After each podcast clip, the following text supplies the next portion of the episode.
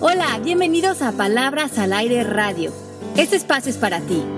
Soy Alejandra Llamas. Comenzamos. Bienvenidos a Palabras al Aire, qué contento estoy. Soy Pepe Bandera, estoy con todos ustedes y está acompañándome Ale Llamas que lleva la batuta y con Melanie que me ayuda a aclarar muchas dudas y tenemos nuevamente una invitada especial. Ceci, bienvenida, ¿cómo estás? Muy bien, muy contenta de estar aquí con ustedes.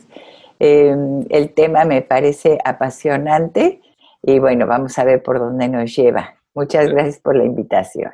Los que no saben, Ceci es mamá de Ale Llamas, o sea que tenemos mucho que agradecerle. Ella tiene muchísimos títulos, es psicóloga, es hipnoterapeuta y el tema del que vamos a hablar hoy es el juego de los roles. Estábamos platicando nosotros que muchas veces, por más cool y elevados y que nos hayamos estudiado, seguimos metiendo machismo en nuestras conversaciones o diferenciando severamente a los hombres de las mujeres y de esto vamos a platicarles el día de hoy. Así es, Pepe.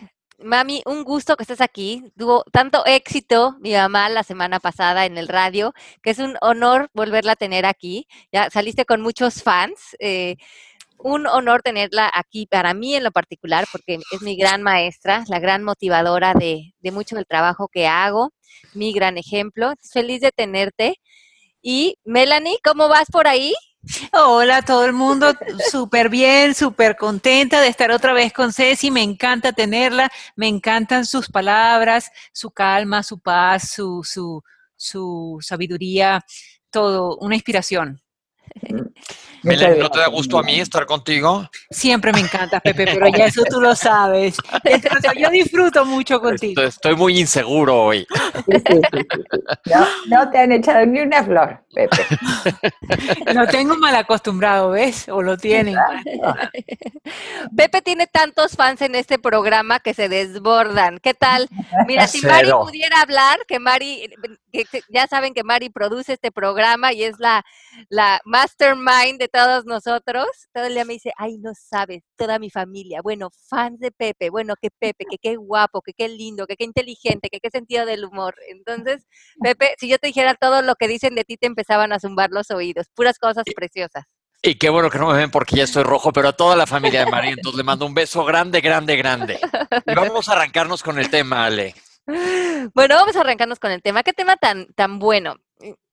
Decidimos mm, meter este tema el día de hoy, aprovechando que estaba la presencia de mi mami de Ceci aquí en el programa, porque ella ha sido una persona que durante muchísimos años y en su experiencia se ha interesado en estas condiciones de género, de ser hombre, de ser mujer, pero también eso todo lo que implica en función a la mejor de etiquetas, a veces discriminación, a veces generar grupos sociales, a veces meter legislaciones, a veces eh, hablar de derechos humanos. ¿En cuántas áreas de nuestra vida nos empezamos a separar, ya sea por, por cuestiones de género, por cuestiones de cómo decidimos vivir nuestra vida, por cuestiones de etiquetarnos, y eso nos empieza a mover en situaciones a lo mejor de jerarquías, a lo mejor de discriminación, a lo mejor de minorías y sentimos que eh, tenemos cierto abuso cómo estamos condicionados a nivel consciente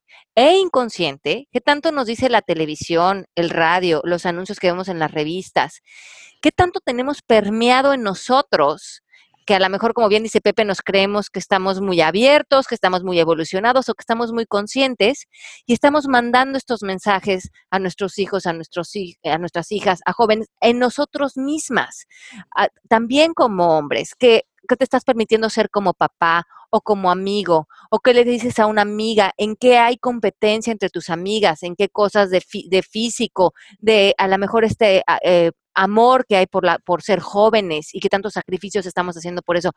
Implica y permea tantas cosas, es, este juego de roles en nuestra sociedad, que al final creo que nos separa, nos fractura, nos aleja de ser auténticos, de amarnos de salir de juicios, de conectarnos desde un lugar mucho más legítimo.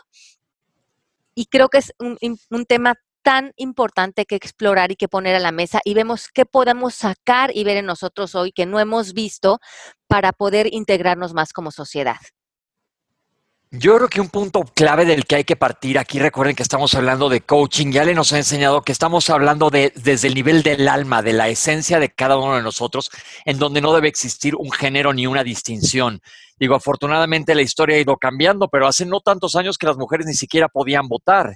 Y esto fue impuesto solo por la humanidad, a lo mejor una sociedad terriblemente machista, pero este es solo un ejemplo burdo. si ¿tú cómo ves el juego de roles en tus pacientes y en la sociedad en general?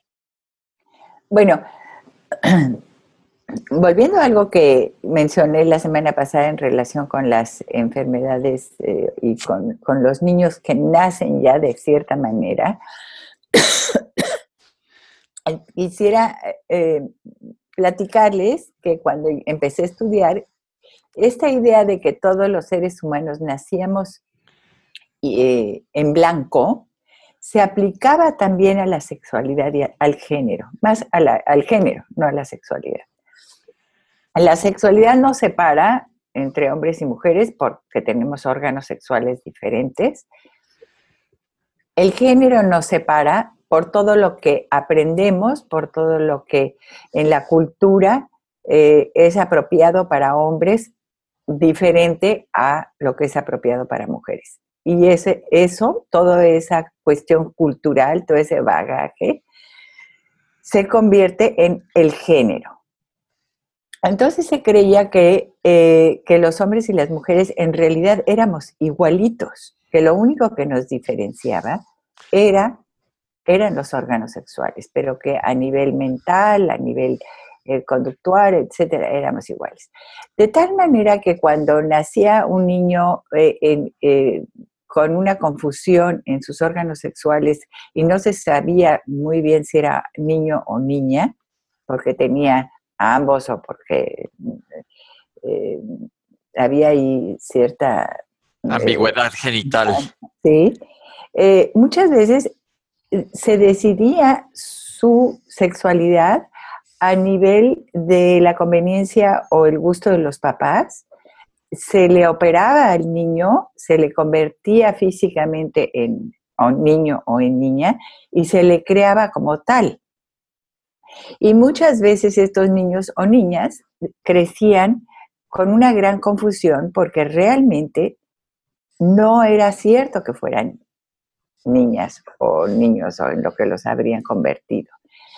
O sea, hay eh, y, poco a poco, afortunadamente, así como nacemos siendo cierta persona, también eh, hemos aprendido mucho de la sexualidad y de que somos hombres o mujeres, o a veces, a veces somos hombres en cuerpos de mujeres, eso también pasa, o al revés. Este, y que eso es diferente, que somos biológicamente diferentes, mentalmente, este, eh, eh, nuestra, eh, nuestros cerebros son diferentes, nuestro pensamiento es distinto. No, los hombres y las mujeres no somos iguales, somos diferentes. Esa diferencia entre hombres y mujeres no se traduce a a que necesariamente tengamos que tener actividades completamente diferenciadas como se ha manejado culturalmente. Mm, cuando yo estaba joven, eh, las mujeres íbamos a la casa y a la maternidad necesariamente y el hombre iba a la resolución de la economía necesariamente. Y no, y no teníamos alternativas ni manera de escoger y los roles eran muy estrictos, muy cerrados y, ya. Eh, si nos gustaban bien y si no, pues también. Em, eso afortunadamente ha ido cambiando mucho y, y para bien y ha creado mucha confusión y mucha eh, duda en cómo manejarlo para mal. Todos estos cambios siempre traen sus cuestiones buenas y sus cuestiones difíciles.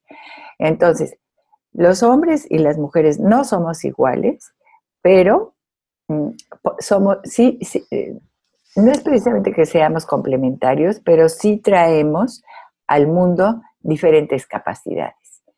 y, aprovechar las capacidades de ambos es lo que realmente enriquece al mundo. No eliminar la de medio, media humanidad para nada más aprovechar la de la otra mitad. Yo creo que lo que es muy interesante en este nuevo paso que estamos dando como humanidad, en esta nueva conciencia de la que de la que se viene hablando, en esta nueva tierra que propone Catol, vemos que mucho de la influencia social o cultural o, de paradigmas que ha habido en nosotros tiene que ver con el ego. Y el ego también muy apegado a esta parte muy eh, masculina, eh, un ego que está muy distorsionado por el poder, por el dinero, por, por verte, por destacar como individuo y no como un sistema colectivo. Y lo que estamos viendo es que lo que necesita el planeta, lo que necesitamos como seres humanos, es mucha más integración, traer mucha más sabiduría y traer esos elementos, a lo mejor de los que hablas, em, mami, de la energía femenina, de esa energía que, que también radica en el hombre, que tiene que ver con, con ser más pausados, con, con buscar el bienestar holístico, el bienestar integral, el sentirnos parte de un todo, el dejar y observar el ego que nos ha regido tantos años como humanidad y que nace del miedo, del poder, de ese poder que es muy ficticio, que es un poder muy reactivo, muy de imposición, de esta fuerza que nace de la violencia. Y el rescatar, disolver estos roles, también abre la posibilidad de que nosotros como seres humanos invitemos a esa fuerza que tiene que ver con el amor, que tiene que ver con la pausa, que tiene que ver con la no reacción y que viene cargada de esa, de esa energía femenina. Interesante porque cuando escribí el libro del Tao, el libro del Tao, el Tao es una energía femenina, es una energía de la madre tierra.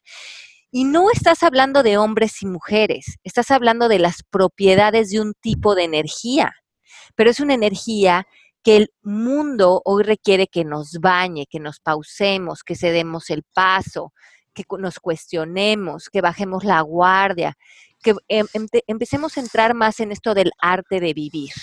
Pero ¿cómo le vamos a hacer si como mujeres también esta energía que está pidiendo el planeta, que está pidiendo la naturaleza, que está pidiendo el medio ambiente, es tan devaluada, ha sido tan em, destruida, está tan mal vista, a veces la desconocemos tanto. ¿Y dónde estamos nosotros también cultivando esta parte egoica, esta parte de destrucción, esta parte de fuerza desde la imposición en nosotros mismos, con nuestros hijos, en nuestra casa, en nuestro sistema económico, en nuestras corporaciones? Ale, pero una pregunta. Si yo aquí en mi oficina, y creo, estaba tratando de pensar si en la casa también hay situaciones así. Si yo cedo el paso, bajo la guardia y saco mi energía femenina, a mí me pasan por, por encima. Eso es lo primero que me viene a la cabeza. Creo que aquí vamos a hablar de que no es que vamos a, buscar, obviamente, eh, ser débiles, sino ser fuertes desde otro lugar no es que vamos a, hacer, a que nos pisen o hacer eh, la burla de la gente, no. Es cómo puedo hacer, por ejemplo, una corporación. Dicen, dicen que las corporaciones hoy en día, los empleados van a trabajar con el 10 o el 5% de su capacidad todos los días, porque no llevan a sus trabajos ni su intuición, ni su sabiduría, ni con, ni con la conexión con su mayor creatividad, porque eso no está invitado al trabajo, por cómo están empleadas, eh, construidas las jerarquías, los roles. Tú eres la, el, el, de la recepción y haces esto. Tú eres el de contabilidad y haces esto. Pero todo el potencial que también tiene esa persona que podría contribuir a la empresa se desperdicia. Y hoy se están proponiendo empresas como Google, empresas como Apple, que están tratando de que todo la brillantez de un empleado, que viene mucho de no meterlos en roles, se ha invitado a la compañía, toda la creatividad, el empeño, el entusiasmo. ¿Cómo podemos ser compañías desde ahí? A lo mejor dar un salto cuántico y empezar a como en vez de que nos estén atropellando, estemos sobresaliendo porque la misma empresa está proponiendo disolver las etiquetas, disolver los roles, disolver que nos metamos en una caja y empecemos a entrar a trabajar de una manera mecánica. Es decir, lo que podría hacer Melanie sería seguir con su intuición y su esencia, pero poniendo límites para que no necesariamente te pisoteen mi Mel. Yo le rompo la cara. Mel, nadie te va a pisar a ti. Yo te conozco, princesa. Yo soy otra tiburón igual que todos los demás aquí. Pero, lo, lo, haces con mucha elegancia y lo haces usando mucho tu intuición y tu creatividad y no eres una persona ni que gana haciendo trampas, ni, ni, ni ofendiendo a otros, ni usando el poder desde el ego, sino usando tu inteligencia, tus estrategias, tu sabiduría y tu experiencia, porque te conozco, chulita. Eso, ay, ya, ya. Gracias por todas las flores. ¿Cómo? Yo les tengo una pregunta y se las voy a poner en la mesa de un caso que conozco relativamente cercano de cómo permea la identificación de roles en la sociedad, en familia, en todo mundo, por más modernos que nos queramos, queremos creer. Esta es la historia rapidísima de dos hermanos, cada uno casado eh, con una mujer.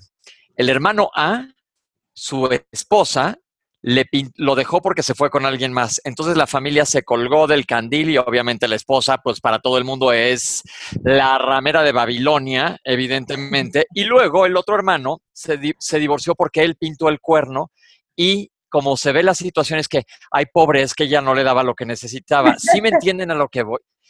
es el colmo. Digo, lo veo yo digo, estoy juzgando desde aquí, que aquí tratamos de no juzgar, pero estoy viendo claramente que es un semáforo en un lado en rojo y en el otro lado en verde sobre la misma situación y todo por el género de, cada uno de ellos. ¿Qué opinan? Las cosas sí cambian completamente tratándose de, uno o de otro, a veces a favor y a veces en contra. Eh, eh, de acuerdo con, nuestras creencias. Muchas veces eh, esas creencias limitan mucho a la mujer, pero a veces también limitan al hombre. También tenemos expectativas del hombre eh, que a veces no son tan realistas y que cuando no las cumple, cuando no es él el que, el que se hace responsable de la economía o cuando él no es em, eh, el que, el que eh, protege, defiende eh, y cobija a la familia de la manera adecuada, también recibe muchísimas críticas. Y, la mujer a veces tiene muchísimos problemas en incluir al hombre en, la crianza y, y, darle un lugar como papá dentro de la crianza de los hijos.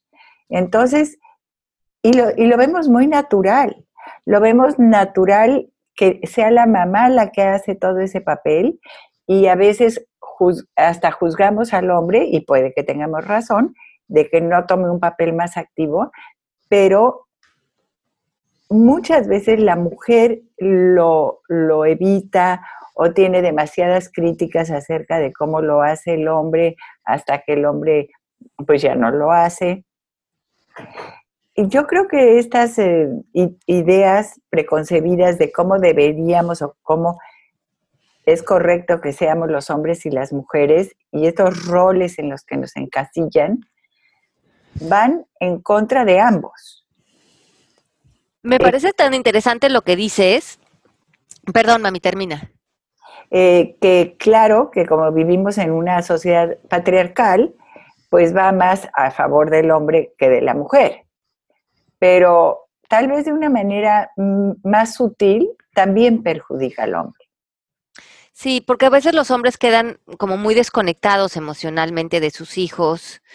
Lo que a mí me llama la atención es que también el otro día estaba, estaba haciendo un coaching a, a una persona que es una mamá nueva y estábamos haciendo el proceso de Byron Katie del que ya hemos hablado en el programa antes de estas cuatro preguntas, y un juicio que ella tenía es, mi esposo es machista. Pero también tenía muchas quejas de que el esposo no le estaba ayudando suficiente con, el proceso de ser nueva mamá y con, los, y con las, lo que estaba requiriendo el niño. Y cuando le dimos la vuelta al pensamiento, como se acuerdan, van con las cuatro preguntas, es cierto que es machista, es absolutamente cierto, quién eres con ese pensamiento y le damos la vuelta y la vuelta la pones a uno y esa es una de las vueltas. Y cuando la vuelta la pusimos a esta persona, era yo soy machista. Y se nos cayó la quijada porque ella se dio cuenta que ella misma se estaba encasillando en un rol muy estricto de ser mamá desde un punto de vista muy machista. Y ella no estaba permitiendo que él participara, como dices, mami, porque pensaba que él no lo iba a hacer tan bien como ella y que ella lo iba a hacer perfecto, o que simplemente que ella lo tenía que hacer porque este era su rol ahora y su nueva condición como mamá. Y estaba agotada porque dentro de este rol machista en el que ella estaba metida, se había puesto también el título que tenía que ser la mamá perfecta. Imagínense lo que eso puede significar y la cantidad de, impuestos que eso puede cobrar pues porque no existe la mamá perfecta y te puedes poner una imposición tan dura.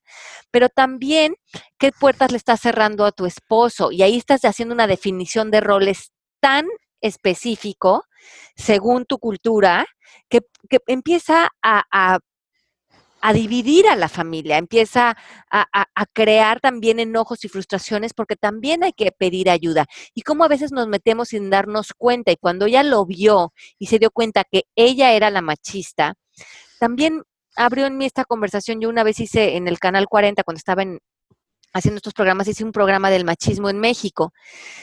Y me daba cuenta en la entrevista que estaba llevando a cabo como la mujer me dice, es que somos las mujeres las que sin querer estamos criando a estos machos. Y el otro día teniendo una conversación con Dr. Shefali, la, de doctor, la, autora del libro de Conscious Parent, me decía, en África, estas tribus que están secuestrando ahorita a las niñas, que es una tragedia lo que está pasando, unas mamás criaron a estos hombres que están haciendo estas barbaridades. también dónde estamos nosotras paradas como mujeres, a veces tan desvalorizadas, tan lejos de nuestra fuerza, permitiéndonos eh, unas vidas tan limitadas en, lo que, en los derechos que sí tenemos y que a veces no vemos que tenemos, y pasando estos mensajes a nuestros hijos y a nuestras hijas de tanta limitación. Eso es muy cierto. O sea, el, pensamiento machista no, no lo tienen nada más los hombres. Vivimos en una sociedad machista en la que estamos inmersos todos y todos tenemos ese tipo de pensamiento. Y parte de ese pensamiento eh, tiene que ver con, eh, con estructuras muy eh, verticales, con estructuras muy jerárquicas, en donde eh, hay un jefe y luego hay, niveles de autoridad para, para todo y roles dentro de esos niveles. Pero espérenme un momento, ya va. Déjenme defender aquí a los hombres machos. Este, yo considero, aunque vivo en los Estados Unidos y la cultura es un poco menos machista, creo que en los países de, eh, en nuestros países, este, pero también pienso que las mujeres a veces estamos un poquito locas, o sea, en el sentido de que a veces decimos y hacemos lo contrario y un día queremos una cosa y al día siguiente queremos otra. O sea, también las mujeres, eh, no, sé cómo decirlo de buena manera, pero ¿me entienden lo que quiero decir? No. No. no, no, no, porque los hombres también hacen eso. Las mujeres lo hacemos, pero ese pensamiento de que las mujeres somos locas o las mujeres somos traidoras o las mujeres... No, hormonales. Hormonales o, cambiantes. Es un pensamiento muy machista. Los hombres también son así. Los hombres también son chismosos y son cambiantes y hacen lo que quieren y hoy quieren una cosa y mañana otra. Eh, eh, así somos los humanos, no las mujeres. Pero parece ser que, como decíamos hace un momento, todos estamos inmersos en esta cultura y hacemos, las mujeres hacemos juicios terribles de otras mujeres más que los hombres. O sea, yo considero que las peleas entre los hombres son mucho más ah, cortas y no me gusta, no me gusta, ok. ah, y las mujeres estamos, en- eh, eh, caemos un poquito más y somos, somos malas con las otras mujeres, creo yo, es lo que yo veo. Y no ves que también tenemos mucho más capacidad de hablar las cosas, de negociar, de llegar a un buen lugar por medio de la palabra. ¿Cómo de no? ¿sí? Entonces, eh, yo creo que yo creo que eh, categorizar a las mujeres de esa manera y decir que eso es característico de las mujeres, pero no de los hombres, es el tipo de pensamiento eh, machista del cual partimos, del cual partimos todos, como si las mujeres tuviéramos unas características no muy agradables que los hombres afortunadamente no tienen. Ok, entonces co- coachéame, los hombres coachéame, ya va. Las mujeres no somos interesadas, y los hombres no son interesados. menos. En las compañías, cuando persiguen un puesto, lo hacen de otra manera porque están en, otro, en otra situación detrás del dinero. Pero los hombres han creado este mundo de intereses. Los hombres son los que están a la cabeza de los intereses de este mundo. ¿Por qué estás juzgando a los hombres tan duro? Porque tú me estás diciendo que las mujeres somos así. Yo te digo que sí, que sí somos así y que los hombres también. ¿Saben Ok. cómo? Ok, A ver. happy medium, los hombres también. No. Sí, les voy a decir como yo ve, lo que estoy viendo ahorita es que estamos básicamente de lo que se trata este programa, cayendo en estereotipos en donde nos abarcamos todos y somos nosotros mismos de lo que estamos hablando y lo que busco es que la gente que esté allá afuera se dé cuenta, como nos está pasando a nosotros aquí en el programa, que caemos en los mismos. Otro ejemplo muy típico y muy sencillo.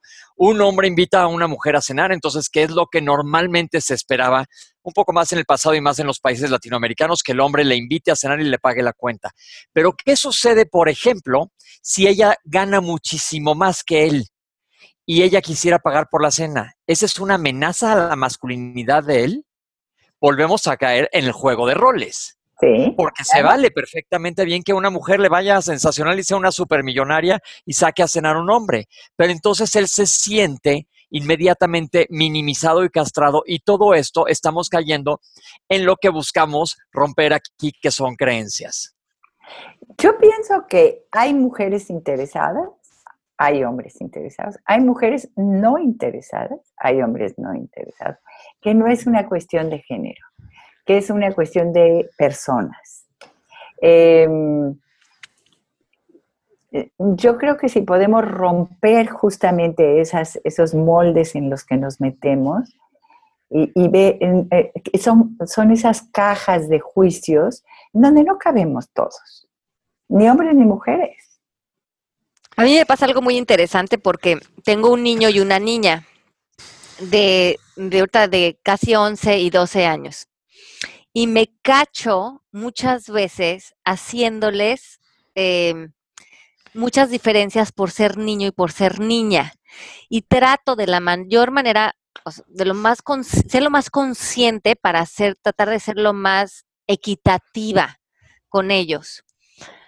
Pero híjole, ¿cómo hay que estar tan a las vivas? Porque lo tenemos metido tan en la médula esto de los roles, que a veces me preocupo más porque Patricio destaca a lo mejor en lo académico y cuando Hanna no destaca tanto, le digo, ay, no te preocupes. Y me doy cuenta que es como que siento que Patricio es el que va a tener que salir a trabajar y no, me, no le doy tanta importancia a la parte a lo mejor intelectual o académica de Hanna o a lo mejor le hago más énfasis a Hannah en cosas de su físico, en cosas de comprarle ropa, que se vea linda, y con Pat no le hago tanto ese énfasis.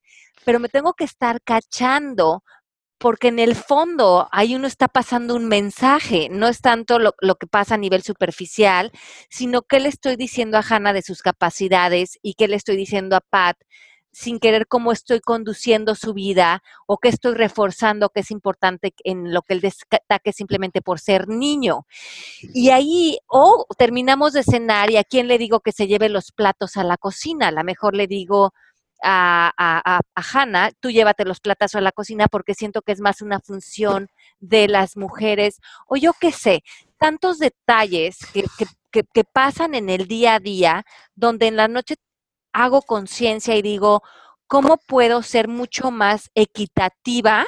en los mensajes que les estoy transmitiendo a los dos o la importancia que les estoy dando a ellos de lo que tienen que destacar y que a, a lo mejor también socialmente está aplaudido para ellos. Socialmente aplaudido, la clave, ¿verdad? Sí, exacto, porque a lo mejor como niña tú te empiezas a enganchar y dices, quiero que mi niña esté bonita o se vea bien vestida o, o, o yo qué sé, cosas en las que también te das cuenta que tú le das importancia como persona, como mujer, para destacar en un mundo social y que eso ya también le estás metiendo el chip a tu hijita. Donde, de, qué mensajes que tú eres muy dura contigo misma, yo en lo personal soy dura a veces con, con, con el físico, con, con como como, con estar en forma, con, con el mundo eh, femenino, donde estamos muy, a veces, bueno, yo muy esclavizadas y yo en lo personal a veces creo demasiado en, una, en un condicionamiento de cómo nos tenemos que ver y que pienso ahora, híjole, esto lo tengo que soltar porque aunque no se lo diga Hanna, se lo estoy transmitiendo. Yo quisiera regresar a algo que mencionó Pepe, eh, esta cuestión de cuando la mujer eh, gana mucho más que el hombre y, y, la incomodidad que siente tanto la mujer como el hombre. Y he tenido muchos casos en el consultorio de parejas que ella no dice lo que gana, no por quererlo esconder, no por querérselo robar, sino porque sabe que si el marido se entera que él, ella gana mucho más que él, van a tener problemas serios en cuanto a la, al lugar que él ocupa dentro del matrimonio. Eso, eso es todo un reto, todo un reto que una mujer le vaya mejor que al hombre económicamente. Fíjate qué interesante, y aquí traspolándolo al revés hacia los hombres, hay una pregunta que dice, a mi bebé de cuatro años le encanta la película de Frozen, que se diría que es una película más para niñas. Yo súper despreocupada, pero sí, sí escucho comentarios a mi alrededor de que no es una película que un varón debería de ver tanto. No tiene idea de por qué, pero bueno, ¿qué opinan? Cuando mis niños eran chiquitos, a mi hijo le gustaba mucho jugar con muñecas, porque tenía dos hermanas mayores y lo que más abundaba en la casa eran muñecas.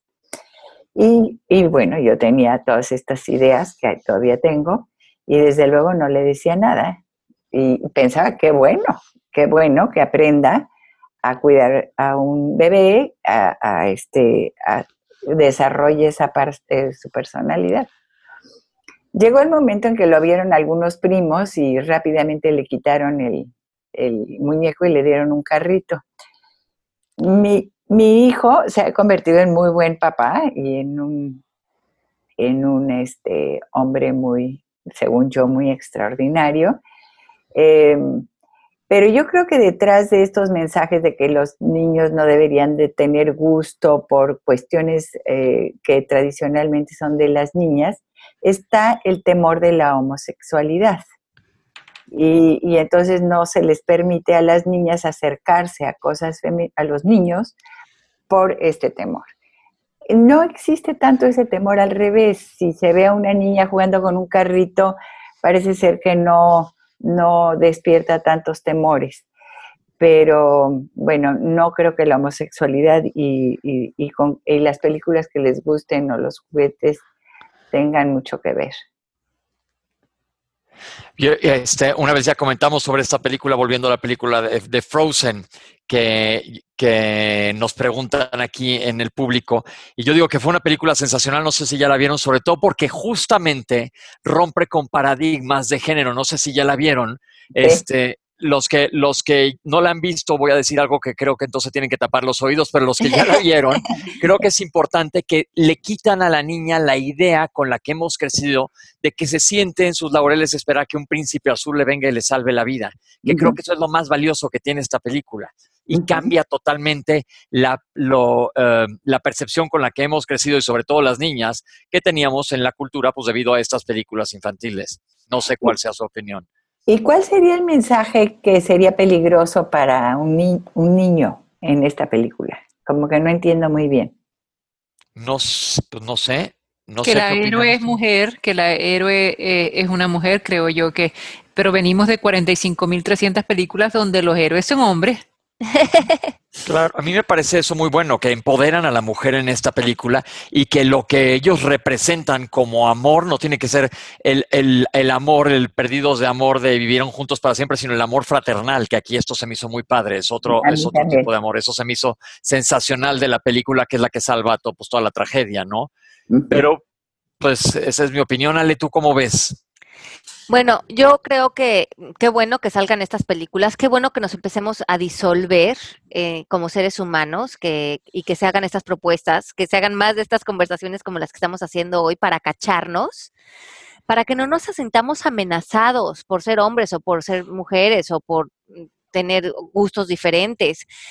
Yo creo que, como bien decías, Pepe, al principio del programa, nos tenemos que mover en una conversación mucho más profunda que tiene que ver con que somos almas y somos almas de amor y que lo que más buscamos es conectarnos y que si no vemos que tenemos que trabajar en equipo con las cualidades, como decía mi mami, que traen las mujeres, con las cualidades que traen los hombres y que hagamos este equilibrio en el mundo, en nuestras empresas, en nuestras casas, que todos podamos traer nuestra inteligencia, nuestra sabiduría, lo que cada uno de no- nosotros trae como hombres y como mujeres, pero no desde ser diferentes o de sentirnos amenazados, sino de integrarnos.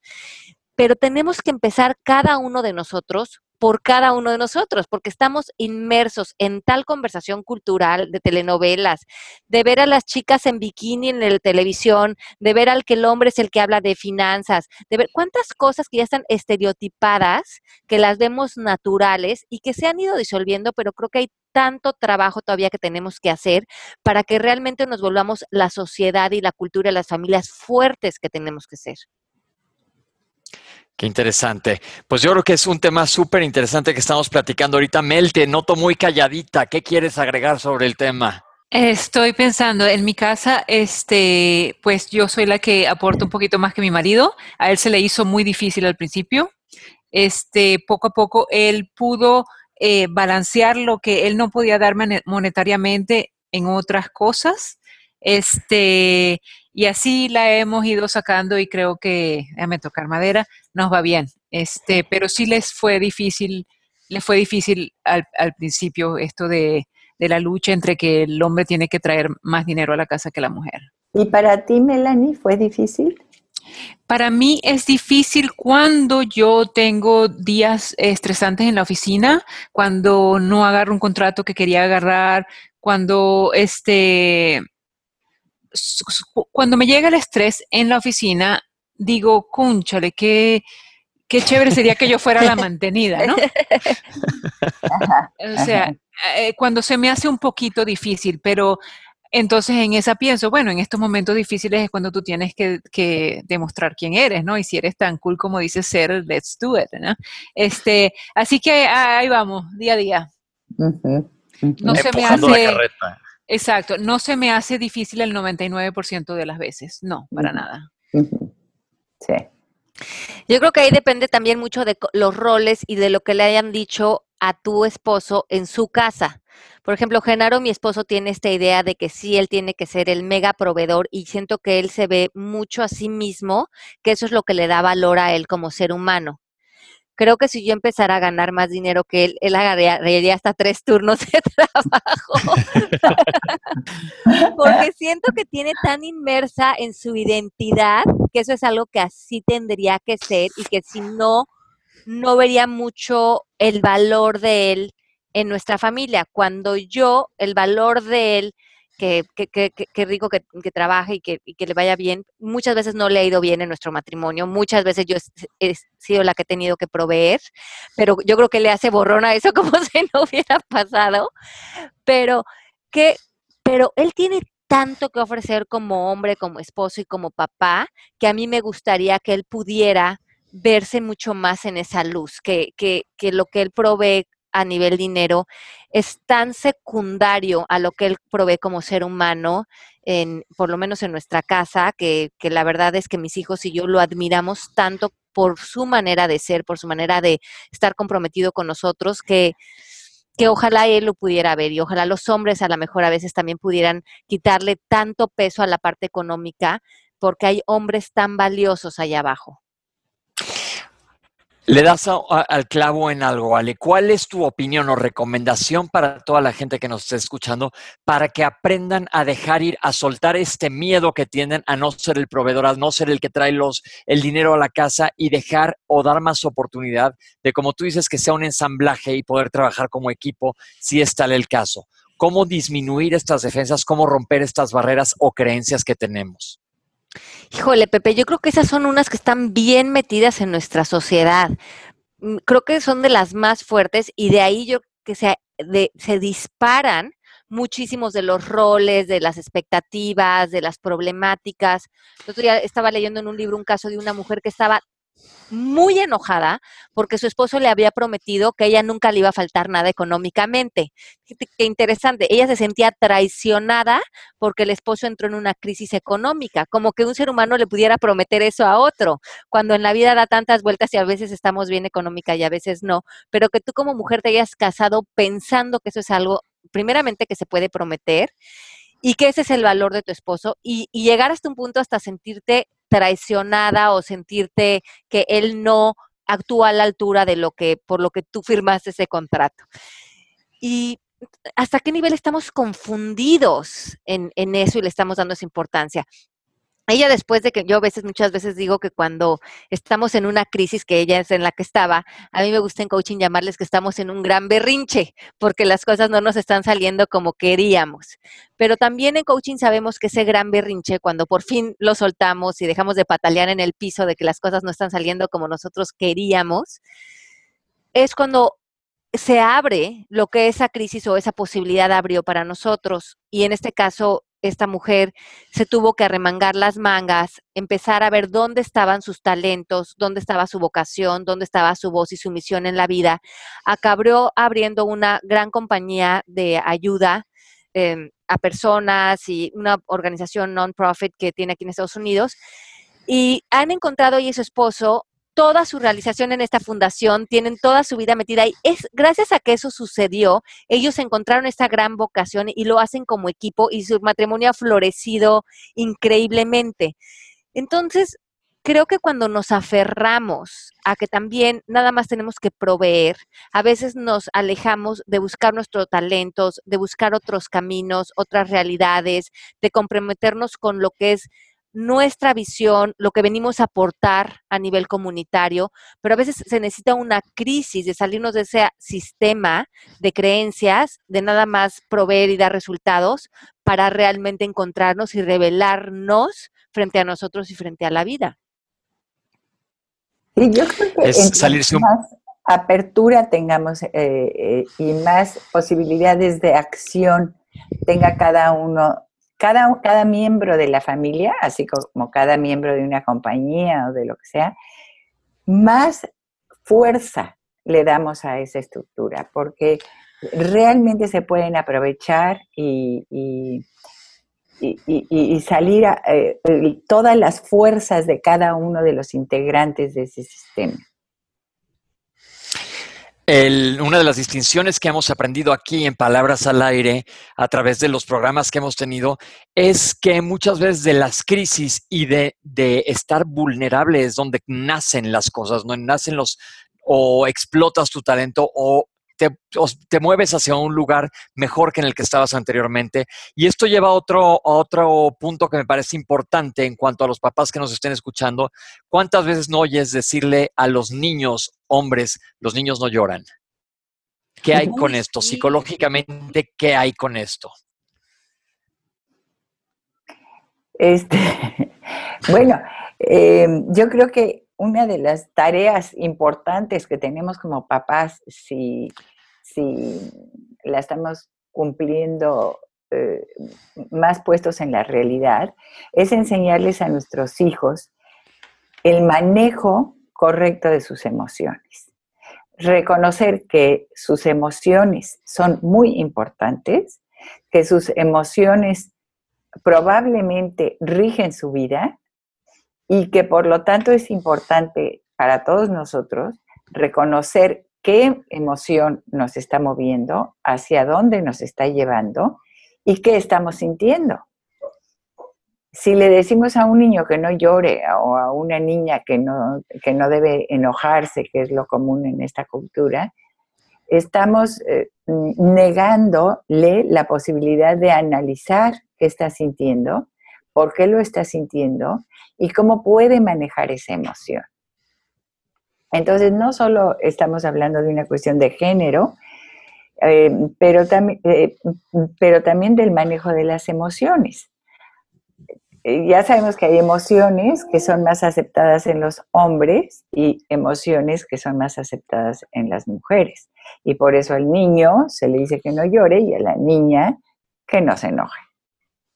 Sí, ¿verdad? Como las mujeres a veces en ese caso mm, como que esa, esa, esa tendencia cultural de, de, de, ser linda, ¿no? De caer bien, de cómo voy a decir eso, cómo voy a, van a pensar que, que como que no tenemos derecho a, a veces a, ser claras, a ser fundamentales o a, o a negociar o a, imponernos en cosas que para nosotros son importantes o poner límites, porque muchas veces está metida en nosotros esa creencia de que es más importante caer bien y ser linda y que te vean como una buena persona.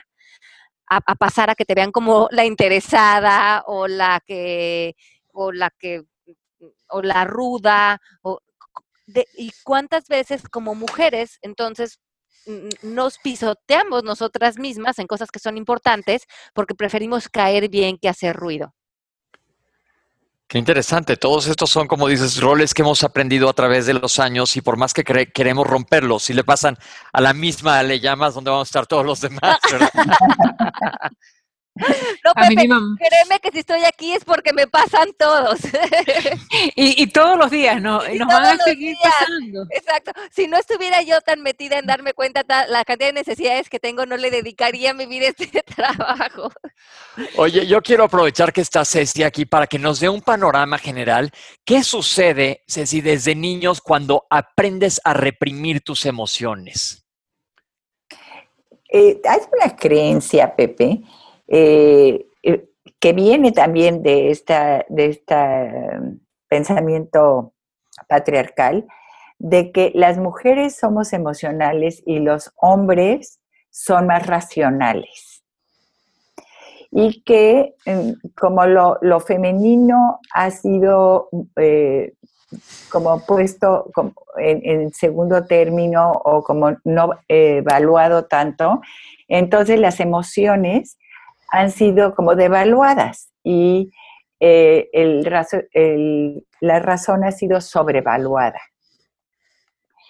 Um, entonces de ahí vienen todas estas expresiones de que controla tus sentimientos y controla tus emociones y actúa con la cabeza y, mm, o sea, e, el, el, pensamiento, las creencias son de que la cabeza es la que te lleva por el buen camino y las emociones eh, te, te están descarrilando.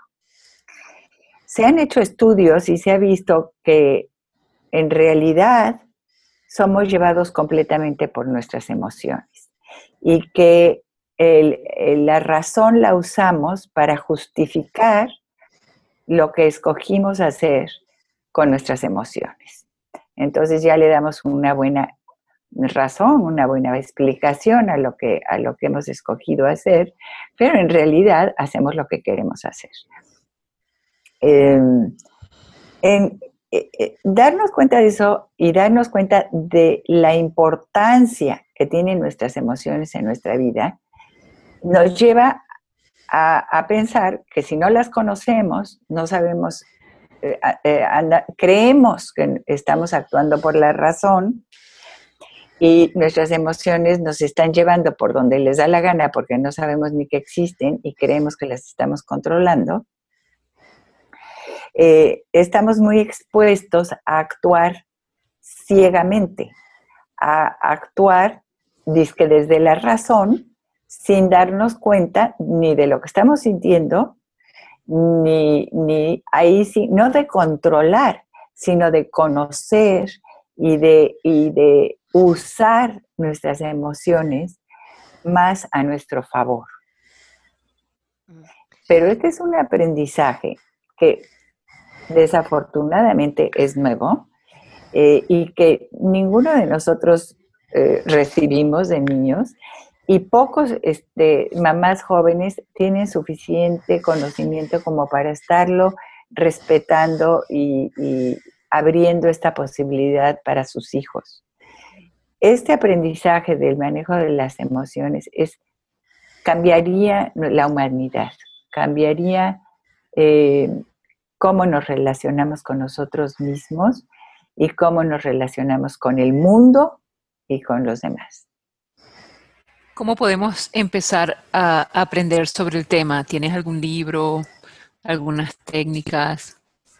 Bueno, el, el libro eh, primero que, que, salió sobre este tema y que sigue siendo el, más, el clásico más importante es el de inteligencia emocional. Lo hemos leído, sí. Uh -huh. Y este y, y, yo creo que hay muchas técnicas que pueden aplicarse y que ya se aplican en muchas escuelas y muchos, y muchos padres que están conscientes del tema. Simple y sencillamente estas caritas que, que, todos me imagino que hemos visto, que en uno está, una carita está triste, otra está eh, contenta, otra está con ternura, otra está con... Entre más diferencias pueda hacer el niño, eh, no nada más entre enojo, tristeza y alegría, porque eso sería poder diferenciar casi entre agrio, salado y dulce. Claro. Pero no tener ningún concepto de toda la gama de sabores que existe.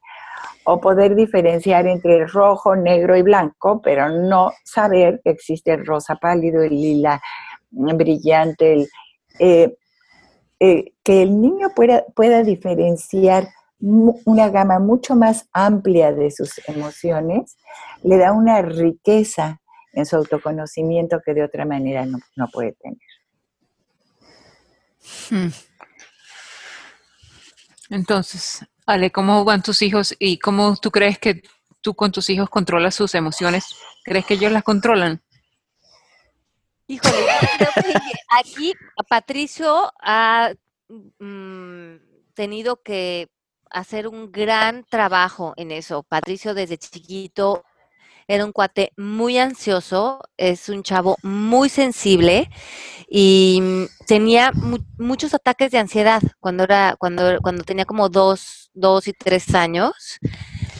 Y para mí, que yo también tenía como mis lapsos, como les he contado, como de ansiedad y de mucha nostalgia, a lo mejor él espejeaba mucho de cómo era, no, no sé, pero me daba cuenta como él y yo estábamos trabajando en madurar ese cuerpo emocional que traíamos bastante sensible y lo veía con él, me sentaba con él, aprendíamos a respirar juntos, oíamos música que nos calmaba.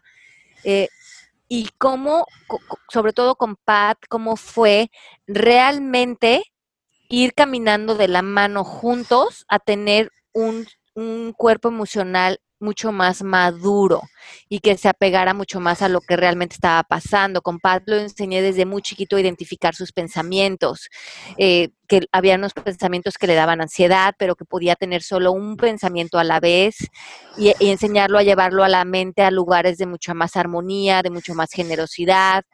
Con Pat yo creo que mucho de lo que me dio la tarea de cosas que estaba aprendiendo para mí, enseñárselas a Pat. Y Pat, aunque era muy chiquito, las, las escuchaba, las aplicaba, las aprendía. Hoy tiene 12 años y la verdad es un cuate que tiene un temperamento muy lindo, que creo que ya tiene un uso de sus emociones de mucha maestría, pero lo hemos hecho y, y, y como dice mi mami, tratar de poner en palabras qué es lo que está sintiendo y darle importancia al niño a lo que está sintiendo, porque a nadie le gusta sentir ansiedad, a nadie le gusta sentirse triste o deprimido. Y darle la importancia al niño de es importante lo que estás sintiendo y vamos a ayudarte para tratar de moverte a otro lugar, porque si el niño se empieza hasta a asustar de que no sabe a dónde lo va a llevar esa emoción. Ale, ¿por qué no nos explicas o a la gente que no sepa qué es el cuerpo emocional? Ajá. Bueno, el cuerpo emocional tiene que ver con todo lo que hablaba mi mami hace rato, todo el conjunto de nuestras emociones, todo, todo, uh, donde se mueve adentro de nosotros nuestras emociones y que va a invadir desde nuestro estómago, nuestro corazón. A veces una emoción la sentimos en el pecho, a veces la sentimos en la, en, la boca del estómago, a veces eh, en, nos acelera nuestros pensamientos, a veces empieza a palpitar nuestro corazón. Nuestro cuerpo emocional son todas las emociones que van a navegar por nosotros a lo largo del día, que muchas son producto, la, la gran mayoría de ellas producto de lo que pensamos pero que están eh, presentes en, nuestro ser, a veces como nubes pasajeras, y que hay que aprender a tener una relación con ellas para conocerlas, para eh, a veces nada más darles una salida, a veces para ver a dónde nos están llevando. Y de esto es lo que mi mamá se refiere cuando dice inteligencia emocional, que sepamos eh, navegar estas emociones dentro de nosotros, pero a lo mejor que no nos lleven ni a explotar, ni tampoco que nos lleven a ignorarlas, sino saber cuándo una emoción nos está eh, eh, conduciendo a un camino y cuándo una emoción hay que soltarla y dejarla ir. Van. Eh, meterme. Pregunta, ¿es emocionalmente inteligente cuando tienes hijos varones full de testosterona? Y ellos siempre quieren pelear todos los días, este, comprarles un punching bag y que les den golpe, te lo juro que lo hice, y agarren a golpe a ese punching bag. Y mira, hasta ahora el resultado. Me parece buenísimo. Yo creo que me parece cualquier escape que te saque, donde puedas sacar tus emociones, donde puedas canalizar y un poco vaciarte, sirve. Yo uso muchísimo la yoga para eso. Yo voy a la yoga, voy con Melania en las mañanas, nos tiramos esas clases de yoga, Melanie y yo, donde nos sacan el limón, la toronja, los malos pensamientos, nos dejan hechas unas piltrafas en el tapete, sudamos como locas pero uno sale de ahí ya ni con ni un mal pensamiento, ya con nada, ya como en limbo. Sin ganas de pensar. Sabes que médicamente hablando hay una base en lo que dice, sale ese escape, eso todo atorado, te lo refleja físicamente tu cuerpo. Yo, por ejemplo, a mucha gente que tiene colitis nerviosa o dermatitis nerviosa o se muerde las uñas, digo, busquen un escape, ya sea un punching bag, una clase de CrossFit, de kickboxing, lo que les funcione. A otros les funciona el yoga, a otros les funciona la meditación, pero el chiste es sacarlo, no tenerlo ahí atorado porque eres como una olla express y tu cuerpo aprende a decirte, oye, dame chance, déjame respirar, sácalo, disfrútalo.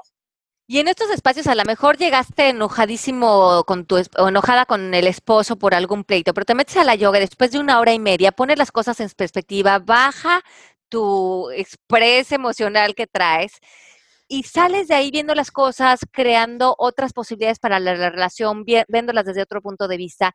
Y en el curso de milagros, decir que, decir que crear un nuevo punto de vista es crear un milagro, porque en este nuevo punto de vista existe el milagro de hacer una nueva realidad, de construir la relación en vez de destruirla, de moverte a un lugar de crecimiento. Y eso también nos ofrece cuando sacamos esa energía que no nos está sirviendo, que nos está intoxicando y podemos replantearnos. Ustedes, yo les digo, eh, por parte mía personal, métanse a coaching. También es un modo de sacar las cosas y aprenderlas a ver diferente. No saben antes de que yo me metiera a coaching, Ale ya me conoce hace muchos años, la cantidad de veces al día que me dan ganas de quitarle el zapato y darle en la boca a la persona. Este, este, y ahora me lo doy yo mismo y, este, y han salido muchas cosas. Entonces sí hay que, hay que sacarlo, hay que sacarlo. Sí. Pero hay que sacarlo en el lugar adecuado, de la manera adecuada y en la cantidad adecuada, porque sacarlo lo sacamos todos. Claro, tiene razón. No perder lo que dijiste hace rato, la inteligencia emocional. Exacto. Navegar, navegar. saber dónde sacarlo y cómo sacarlo. Y, también saber si la emoción va con, con, el, con el hecho. O sea, podemos estar sobre reaccionando aquí porque no resolvimos allá, ¿no? Y, tener un poco más conciencia de nuestras emociones nos pone eh, también en un lugar de reaccionar adecuadamente donde debemos reaccionar. Y muchas veces a la hora de reaccionar te vas justamente contra la gente que más quieres, que es la que tienes cercana y no con quien le tocaría si estuviéramos verdaderamente metidos en una película. Entonces también muchas veces durante esos momentos se lastima mucho a la gente este, con las cosas que se dicen y eso pues hay que tomarlo en cuenta. Sí. Mira, empezamos con roles de género y estamos terminando con las emociones. bueno, creo que va de la mano, porque justamente, eh, como bien decías, mami, mucho de lo que nos va a mover en este mundo son nuestras emociones, esas emociones cómo nos conducen y hacia dónde y hacia qué mundos nos, nos van a, conducir. Una de las emociones que necesita el planeta es una la emoción del amor y esa emoción en qué roles, en qué papeles, cómo trabajamos, cómo somos como papás, qué le estamos diciendo a nuestros hijos, qué, qué mundo estamos construyendo y cómo podríamos mezclar más eso usando nuestras emociones para que se enriquezca y maduremos como, como comunidad, como familia y a nivel colectivo. Nos vamos acercando ya hacia el final del programa. ¿Por qué no hacemos un pequeño resumen y nuevamente esta semana aprovechemos lo que nos diga Ceci? Primero vamos a cacharnos en dónde estamos imponiendo roles sin que nos estemos dando cuenta para tratar de estar todos más parejos. Y Ceci, ¿qué recomendación le das a los padres que nos están escuchando? Porque muchos de nuestro auditorio son papás. Pues probablemente eh, cuestionarte tú primero, como, como en cualquier otra actividad que estamos teniendo. ¿De qué manera estás siendo tú contigo mismo injusto, disparejo? Em, eh, en, qué áreas no estás desarrollando todo tu potencial porque te autolimitas, porque sientes que porque eres de, determinado género no deberías o no tienes derecho o no vas a tener oportunidades de desarrollo.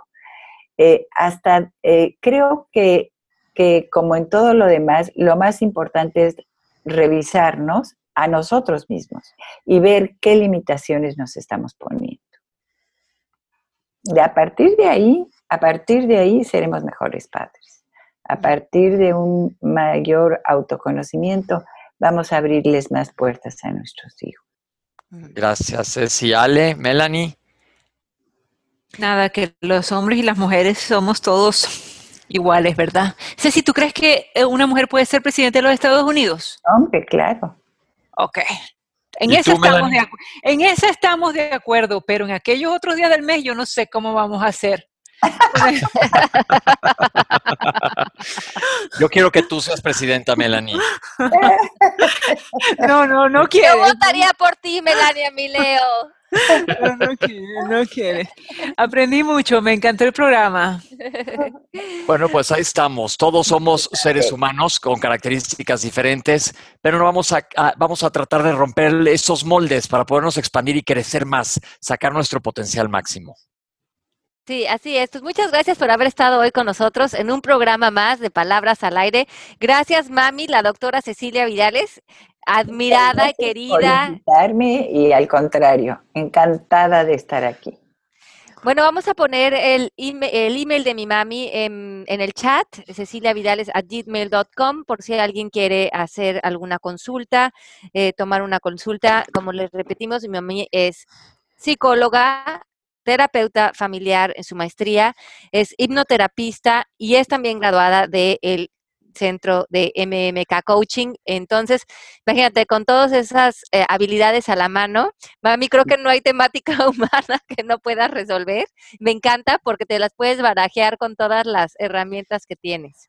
Ojalá fuera tan hábil para manejarlas en mi vida. bueno, ahí es donde nos toca, este, a todos, ¿verdad? Eh, eh ser lo más congruentes con lo que enseñamos. Bueno, pues les mando un beso muy grande a todos los que nos escucharon hoy. Un miércoles más de Palabras al Aire. Nos despedimos. Despídanse, chicos. Disfruten bye, mucho la compañía. Sí, sí, gracias. Bye. Habla, habla Pepe, habla Pepe para interrumpirte. Ay, ahora habla, nada más que decir que me quería despedir especialmente de Melanie en este programa el día de hoy.